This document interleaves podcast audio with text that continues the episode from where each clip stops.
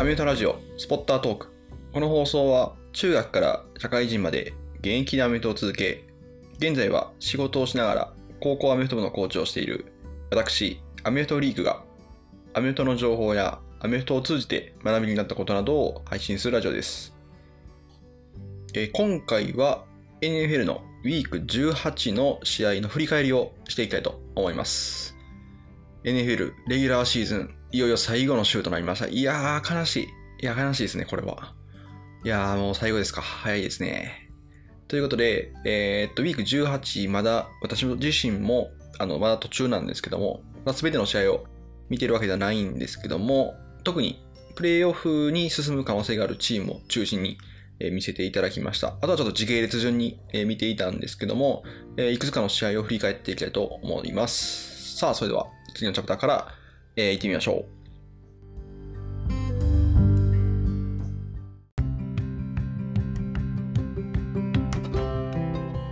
はい。ということで、まずは、えーチーフス対ラスベガス・レイダースということで、まあ、チーフスは、えー勝てば第1シード獲得ということで、最初の週が、えーバイウィーク、えー試合がないということになるんですけども、えーそのチーフスと、えーレイダースの試合はですね、最終的には31対13でチーフスの勝利となりました。あんまりこう一個ずつ細かく言っていくと、えーかなり時間が長くなっていくので、本当にその試合の中の気になったポイントだけを取り上げて説明できたなと思ってます。もうなんでしょう、チーフス対レイダースで、まあ、やっぱり一番皆さん衝撃的だったのは、第2クォーター残り50秒くらいの、レッドゾーン、敵陣での攻撃の、あの、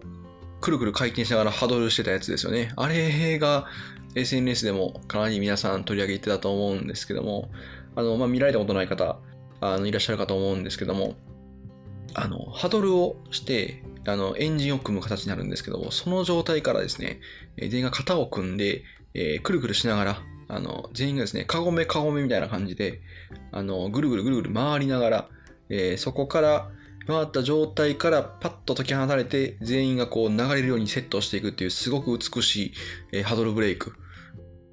ハドルがね、こうパッと解かれてみんなセットすることをハドルブレイクって言うんですけど、むちゃくちゃ綺麗なハドルブレイクがあって、そこから全員がパッとセットして、プレーとしては、えーショットガンの、え3バック体系で、えクォーターバックの位置にマキノン選手が入って、で、えー右側にレシーバーのケダリアス・トニー選手。そして、えークォーターバックの後ろにいるランニングバックの位置に、本来クォーターバックのはずのパトリック・マホームズ選手が入って、えーそこからまずはマキノン選手がスナップを受けて、ケダリアス・トニー選手にボールを渡すふりをします。で、えーそこからマキノン選手は右側にオプションの動きで、えー動きまして、えーパトリック・マホームズにボールをピッチします。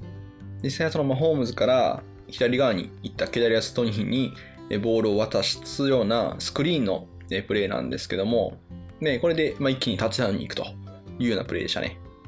ただまあ結果はホールディングでバッターになって、このプレーは取り消しになってしまったんですけども、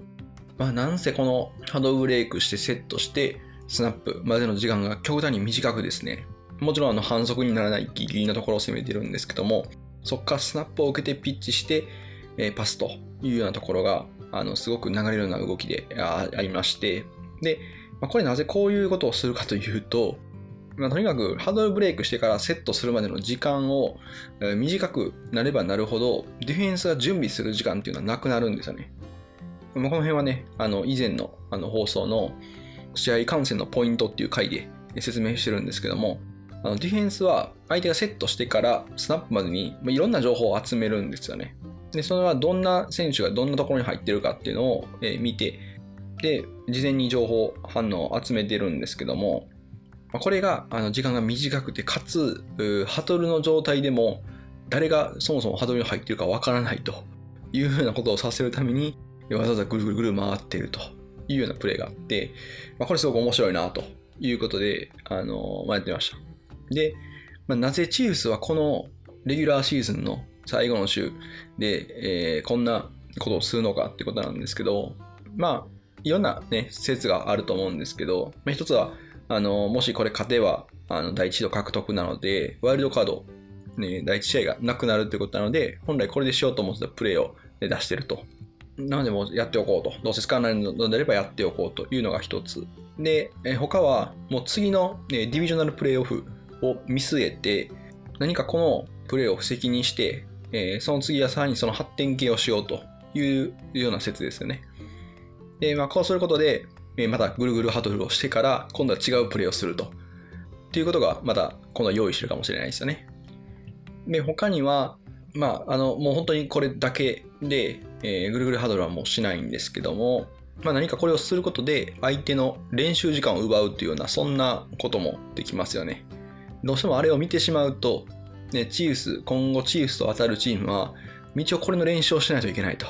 一応こういうことやってくるぞと。で、こういうことがあったらもしかしたらこんなこともあんなこともあるかもしれないと、まあいろいろ想像して、えー、準備しないといけないので、その相手の練習時間を奪うというふうな、そういうこともとしてはありますので、まあ、まあそんなね、いろいろことを考えさせられるような、そんなプレイでしたね。で、まあ、個人的にあれを見て思ったのは、まあ、ああやってハドルをしてぐるぐるぐるぐる回る、まあ、あの方法はともかくですね、あの、すごく、あの、まあ、理にはかなってるなと思って、例えば、あの、ぐるぐるハドルをして、ハドルブレイクしてからセットする体型がアンバランスの体型、要は有視覚レシーバーと無視覚レシーバーがあの違う状態で、えそこからオフェンスラインの位置に入った有視覚レシーバーにプイッてパスを投げるようなそんなスペシャルプレーとか、まあ、そういうことできますよね。とか、まあ、あのパッとアンバランスについてそこからモーションさせて人数が多い里に一気にプレー展開するみたいな、えそういうなんかプレーもできるなっていうのはあの見てて思いました。なんかこうね考えさせられるようなそんなプレーでしたね。はい。ということで、以上がチーフス対レイダースの試合でした。で、続いては、テネシー・タイタンズ対ジャクソンビル・ジャガーズ。で、えー、この試合、勝てば AFC 南地区での優勝が決まり、プレーオフが確定。負けたら終わりという激アツの、えー、状況での試合でしたねで。かなり緊張感のある試合なんですけども、この試合は、えー、16対20でジャガーズ勝利となりました。ジャガーズファンの皆様おめでとうございます。いや、久しぶりのね、プレーオフ出場ですよね。いや、長くね、あの、苦しい時期を乗り越えてのプレーオフ出場なので、本当にあの僕もあの感慨深いです。で、え、ー、と、振り返りなんですけども、タイタンズはクォーターバックジョシュア・ドブス選手。で、タイネヒル選手が怪我をしていたので、怪我をして出れないということと、今年ドラフトで獲得したマリック・ウィリス選手も、えー、同じくマリック・ウィル選手はちょっとあの不調で、えー、出れてなくて、今回はジョシュア・ドウツ選手が出てました。前にもね、あのパスをあの多く決めて活躍した選手なんですけども、ただ今回は29回中20回パス成功ということで、ちょっとレーティングも82.4と低めになっています。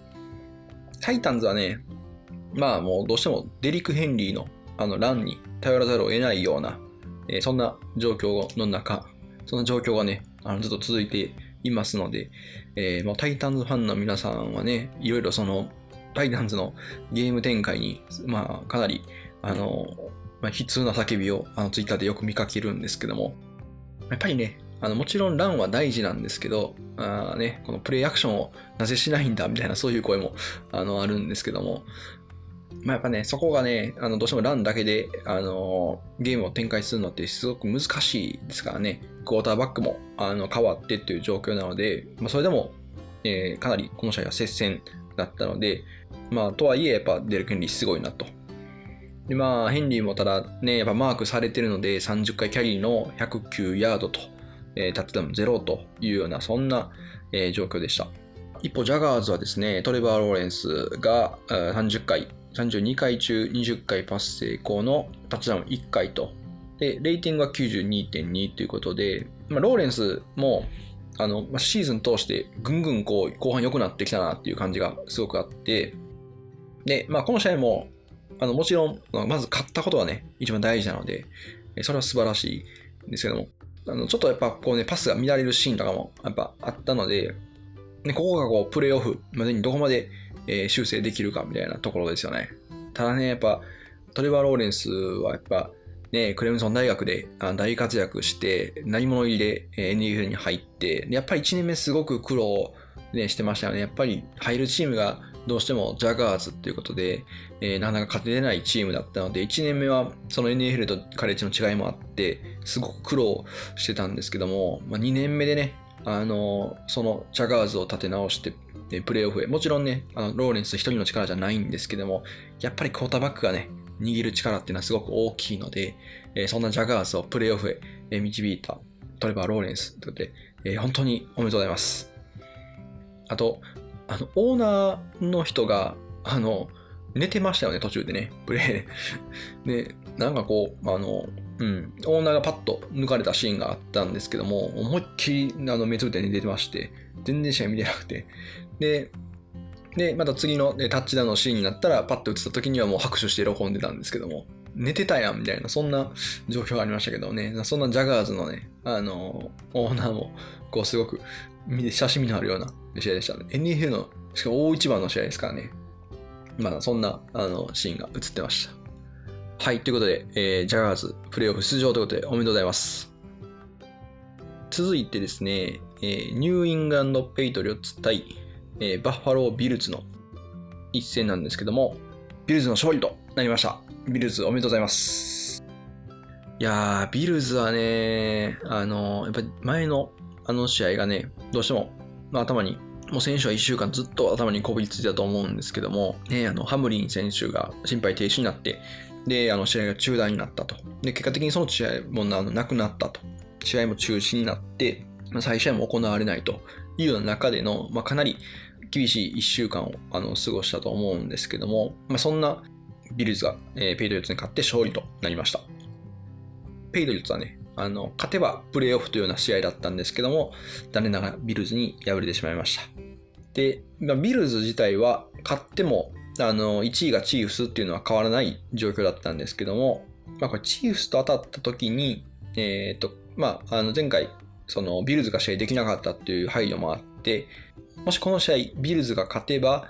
チーフスと当たった時の会場は、チーフスホームではなくて、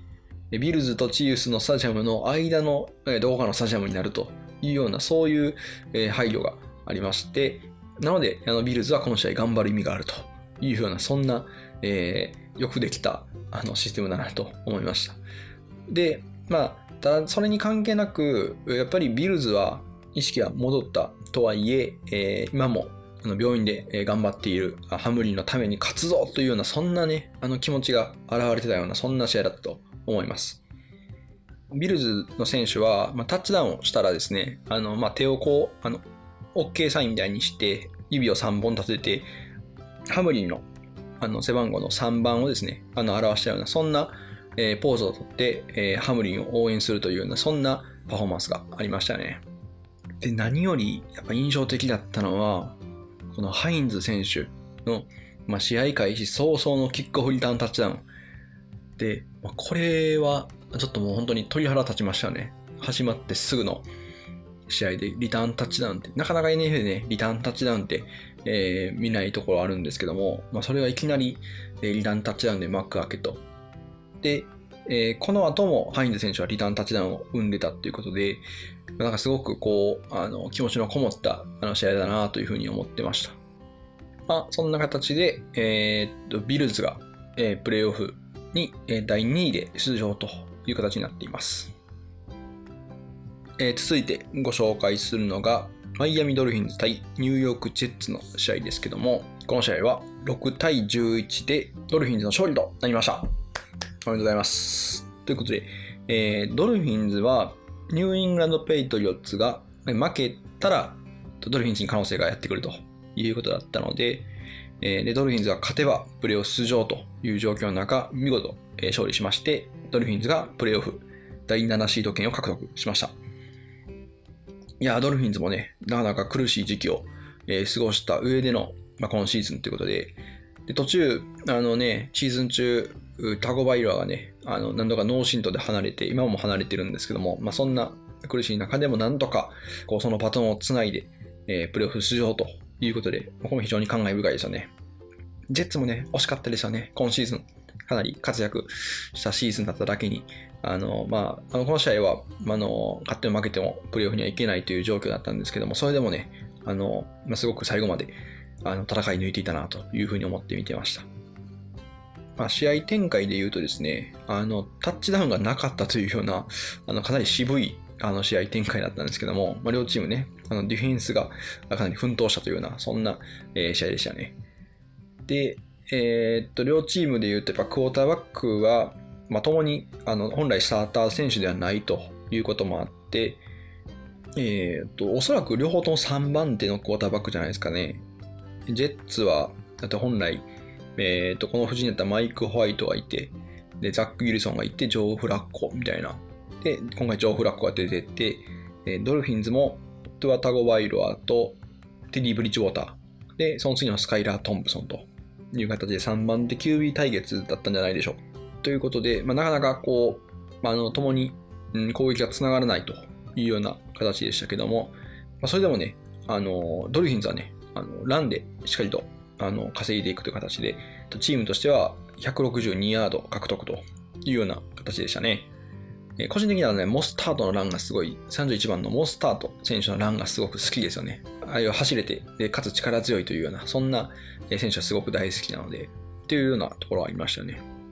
ジェッツはね、あの、新人のギャレット・ウィルソン選手が、あの、本当に孤軍奮闘という形で頑張ってましたね。というような試合でした。ドルフィンズ対ジェッツの感想ですね。で、続いてご紹介するのは、ニューヨークジャイアンツ対フィラデルフィア・イーグルスの試合ですけども、この試合は16対22でイーグルスの勝利となりました。イーグルスはこれで、えー、プレーオフ第1シード権を獲得と、えー、なりました。で、えー、この試合、ジャイアンツは勝っても負けても第6シード権、プレーオフ出場は変わらず、第6シード権も変わらずということなので、かなりメンバーを落としたような、そんな布陣になっていました。でえ、イーグルスはえー、まあ、勝てば第一シード権で、えー、負けたら、えー、他のチームの状況によっては、えー、第一シード権じゃなくなるというような形だったので、もうかなり本気という形で、えー、そんな何かこう温度差があるような、そんな試合の風に感じましたね。ジャイアンツはそれで言うと、あの3番目のクォーターバックが出てましたね。他にもあの2軍以下の選手がちらほらと出てるような、そんな形になっていました。で、ジャイアンツのクォーターバックはデイビス・ウェブ選手。あまりこう記憶がない選手だったんですけど、12番の選手で、えっ、と、まあ、そのね、ウェブ選手のあのご両親と、彼女もあの見に来るというような中でのあのアウェイでの試合だったんですけども、まあ、このウェブ選手が頑張っていたということで、なかなかこうね、こう厳しいあのところもあったんですけども、何度かこう、あの、エウ選手の両親とあの彼女がパッて画面に映るんですけどね、彼女がね、全く、その、全く興味なさそうだったのが、すごくこう、なんか、見ててこう悲しい気持ちになりましたよね。いやいや、もっと応援せえよと。エル選手もね、あの、頑張ってタッチダウン取ったシーンとかあって、おーってなってパッて見たんですけども、なんか、こう、拍手の仕方もなんか、あ、はいはい、みたいな感じだったので、なんかこう、もっとね、こう、彼氏が、うん、試合出て活躍してるんだったら、こう応援せよって思う部分もあったんですけどね。どうなんですかね ?NFL 選手のあのガールフレンドとかってよくね、テレビに映ったり、メディアに取り上げられたりしますけど、大体こうね、一番あの活躍してる選手の彼女がよく抜かれますけども、3番手のクォーターバックのね、あの彼女ってなると、どういう気持ちなんでしょうね。あの、まあ、それでもね、あの一生懸命頑張ってるんですから、やっぱこう、身内だけでも応援してくれ、応援しないとというような、そんな風には映りましたよね。で、結構試合もね、あの、見てると接戦だったんですよね。あの、まあ、おそらく2軍以下の選手で頑張ってるディフェンスでも、しっかりと、こう、イーグルスのね、あの、協力オフェンスを止めてるシーンがあって、もちろんイーグルスも、あの、全く仕掛けてないんですけども、全く本気じゃなかったとは思うんですけど、えー、まあ、そんな形で、まあ、試合時間もね、なんか2時間とかで終わってましたよね。フルゲームで見てたんですけど、あの、すぐ終わっちゃいました。まあ、そんな形で、えー、イーグルスがプレーオフ第1シード獲得となりました。はい。えー、続いてご紹介するのが、シアトルシーホークス対ロサンゼルスラムズの試合ですね。えこの試合は16対19でシアトルシーホークスの勝利となりました。今、シーホークスは、えー、この試合、勝ったことで、えー、後ほどご紹介するライオンズ対パッカーズの、えー、試合結果によってはシーホークスが上に上がれるというような形で、えこのシーホークスが勝ったことで、ライオンズはプレーオフ出れないということが決まった形になりました。ということで、シーホークスは、まあ、次のチャンスに望みをつなげるというような、そんな試合でした。で、試合で言うと、ラムズのクォーターバックはベイカー・メイフィード、えー、で、まあ、26回中パス13回成功、で、タッチダウン0のインター1なので、まあ、やっぱレーティングとしてはかなり低い形になってましたよね。で、この試合、オーバータイムになるんですけども、あの、最後メインフィードにボールが渡ってきた時に、お、これメインフィード行くんじゃないかっていう持ち前のね、あの、勝負強さで勝つんじゃないかと思ったんですけども、最後あのタッチダウンパスを狙った、えー、ボールがね、ちょっと失速してしまいましたよね。個人的にはメインフィードすごく好きな選手なので、あそこ最後こう伸びて、タッチダウンまで行ってほしかったなっていうような、そんな気持ちがありました。で、えっ、ー、と、シーホークスはですね、あの、今年大活躍だった、あの、ジーノ・スミスですね。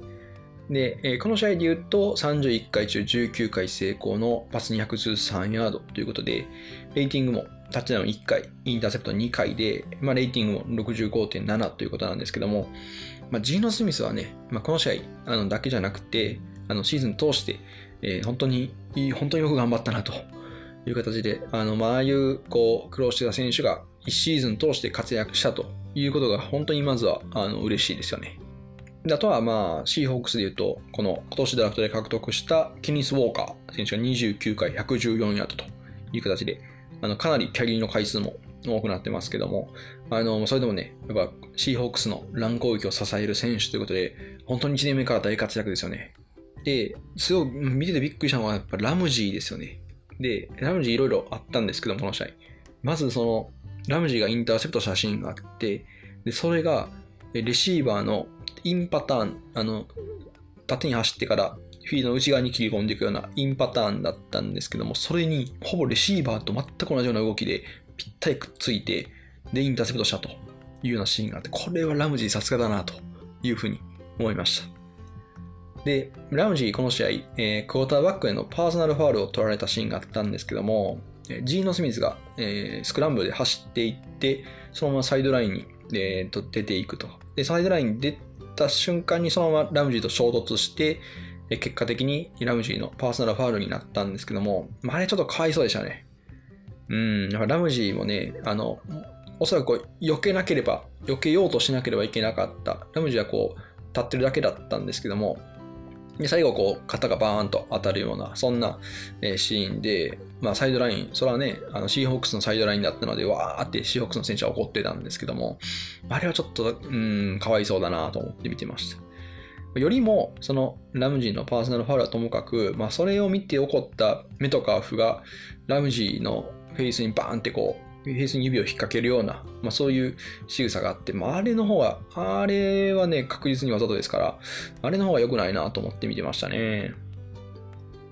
で、まあ、ラムジも、あの、わざとじゃないんだというような、そういう、あの、素振りをしていて、なんか試合が終わってからもすぐ、あの、ジーノ・スミスのところに行ってたのがすごく、で、まあ、多分あれは謝ってたんでしょうけどね。なんかすごくそういうのが、あの、見てて、ああ、いいなと思いましたね。うん、ということで、あのそんな形で、えー、シーホークス対ラムズの試合でした。はい。えー、続いてご紹介するのは、グリーンベイパッカーズ対デトロイト・ライオンズの試合ですけども、この試合は20対16でデトロイト・ライオンズ勝利となりました。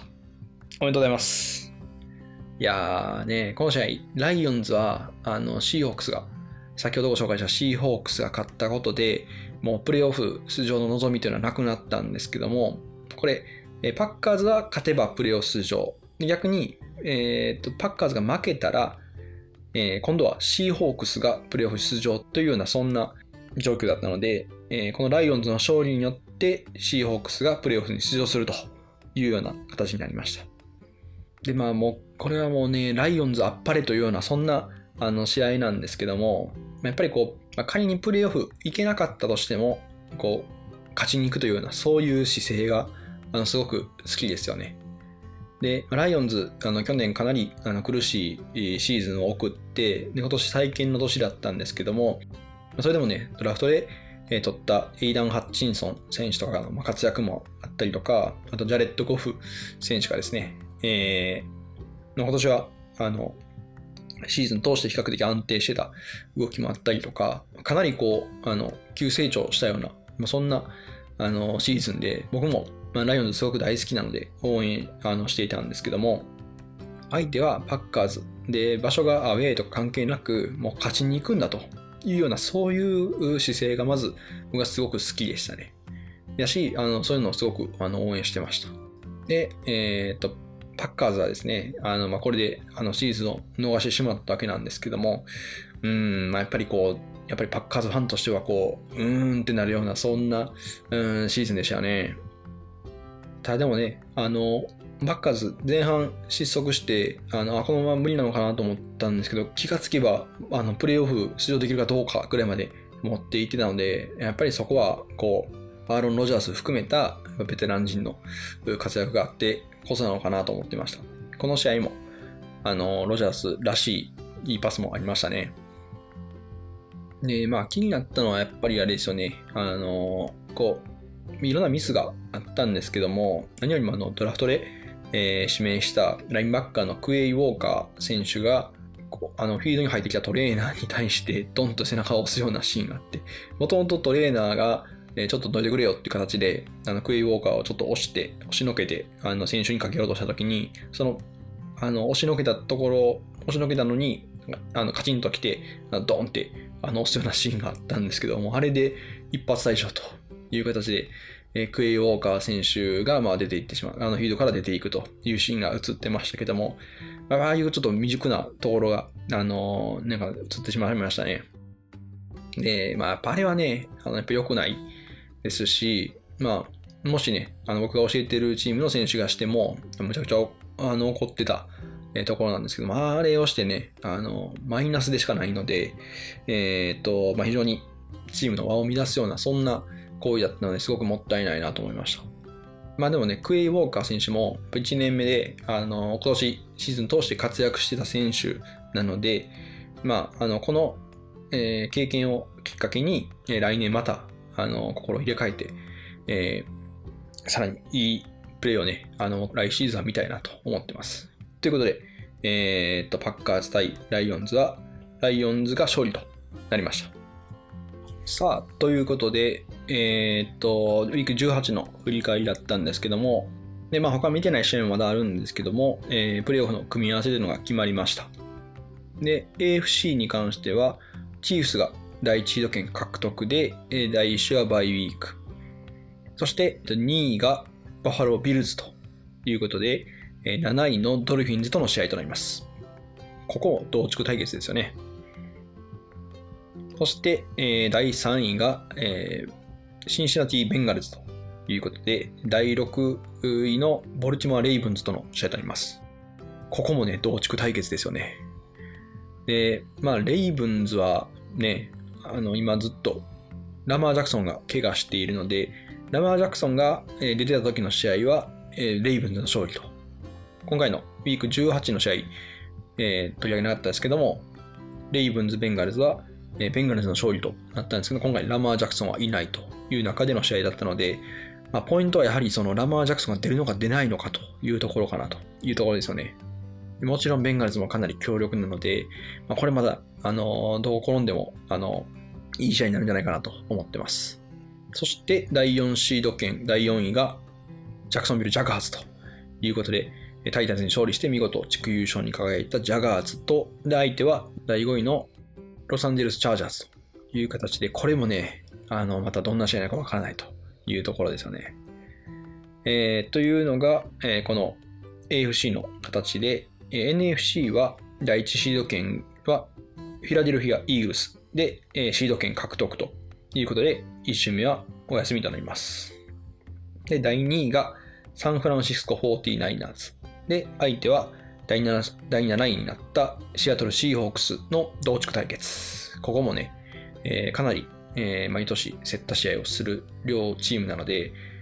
ここもすごく楽しみですよね。で、第3位がミネソタバイキングス。で、相手は第6シード圏のニューヨークジャイアンツということで、えー、まあ、この両チームの戦い、最近もあったんですけども、まあ、これもあのかなり最後の1秒までわからないようなギリギリのあの展開だったので、もちろんバイキングスの方が多分前評判は高いと思うんですけども、これももしかしたら接戦になるんじゃないかなというような、個人的にジャイアンツファンなのですごく期待している試合ですね。はい。で、えー、最後が、第4位がタンパベイバッカニアーズ。で、第5位のダラスカウボーイズの試合となりました。で、まあ、カウボーイズ第5位とはいえ、やはり、あの、最後の最後までもしかしたら第一主導権獲得するかもしれないというような勝ち数だったので、まあ、実質2位か3位かぐらいの実力なので、えー、まあ、これ、もちろんね、タンパベイのホームとはいえ、えー、なかなか相手としては、あの、タンパベイからしたら強力な相手だなという形ですよね。ということで、これもかなり、えー、熱い試合になるんじゃないかなと思っています。さあ、そんな形で、プレイオフの出場チームが出揃いました。ということで、えー、来週のワイルドカードプレイオフもかなり楽しみに、えー、しております。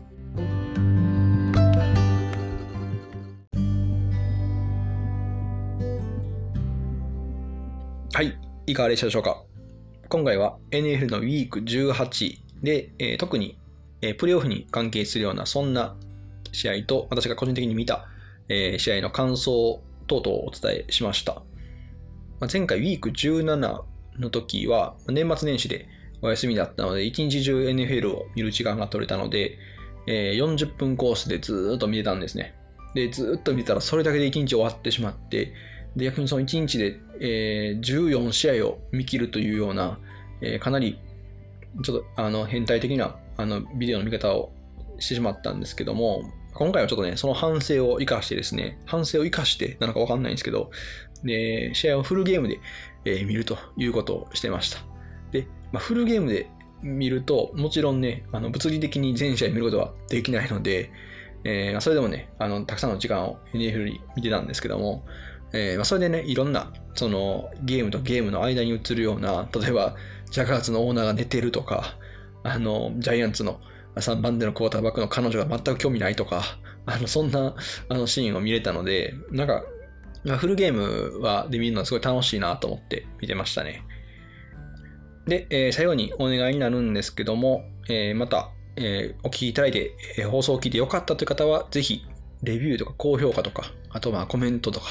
あの、いろいろリアクション取っていただけたと思っています。皆さんの、ね、反応だったりとか、あとは、えー、まあ、質問であったりとか、ご意見だったりとか、そういうのがありましたら、またそれをもとに配信考えていきますので、えぜひとも Twitter のリプライとか、DM とか、YouTube のコメントとか、え何かしら、えご意見、ご感想いただけたらと思っております。はい、えー、最後になりましたが、私、アメフトリークは、えー、アメフトの価値を日本人に理解してもらうを目的としたウェブサイト、インサイドアウトを管理しております。アメフトの情報や、えー、アメフトあるある、それから戦術ブログなんかもやっておりますので、ぜひご覧ください。それから各種 SNS もやっております。いずれも概要欄の方にリンクを貼っておりますので、ぜひご覧ください。それではまた次回お楽しみに。